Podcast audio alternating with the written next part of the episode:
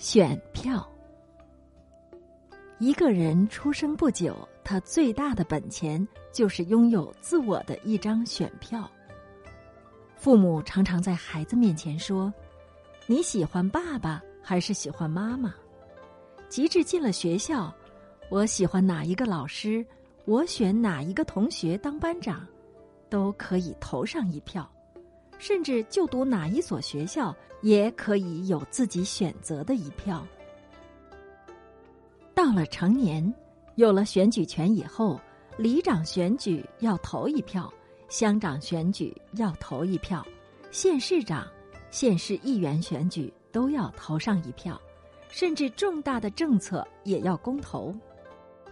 每个人都拥有一张选票，人人都有自主的尊严。但现在的社会不懂得爱惜这神圣的一票，各种选举有时三百元就能买你一票，有时五百元、一千元或者一包味素、一瓶米酒便能换取您的一张选票。因此，神圣的一票价值就只有三百元、五百元和一包味素、一瓶米酒而已了。现在。有些落后地区，候选人甚至在选举前给选民一只鞋，当选后再给他们另外一只鞋，摆明了就是要你一定非选我不可。现在的民主最为人所诟病的，就是想要得到选票的人，没有依照规矩程序来获得这一票，而拥有一张选票的人，也没有很谨慎的运用。以发挥选贤与能之功，所以到了最后，不是选金钱，就是选人情。所谓政策理念，就只有摆到一边儿去了。民主时代都讲究选票，家庭里做父母的需要儿女的选票，学校里为人师长者也要靠学生选课才能开课。现在当局更是两年一小选。三年一大选，但由于选民素质不够，各种选举都是选钱不选贤，选情不选能，把古时选贤与能的德风完全扭曲无疑。当然，我们会说这是民主进化的必经过程，但什么时候才会过去呢？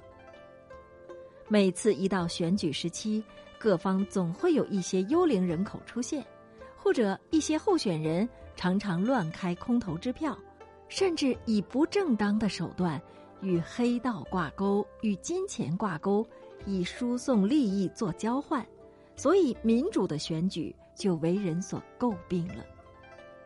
民主时代若没有经过选举制度，很容易产生集权专制，但选票里面的弊病也很多。通过人民选票产生的公职人员。一样是良莠不齐。当我们在批评当局时，我们应该扪心自问：是谁给他们的选票？选民是头家，因为有选票，是故升斗小民也能有机会做老板。我们希望今后所有的头家都能善用自己手中神圣的一票，好好的来净化我们选举文化吧。各位听众朋友，感谢您收听星云大师所著《应变生存之道》。今天播出的是选票，由言庭书播讲。明天再会。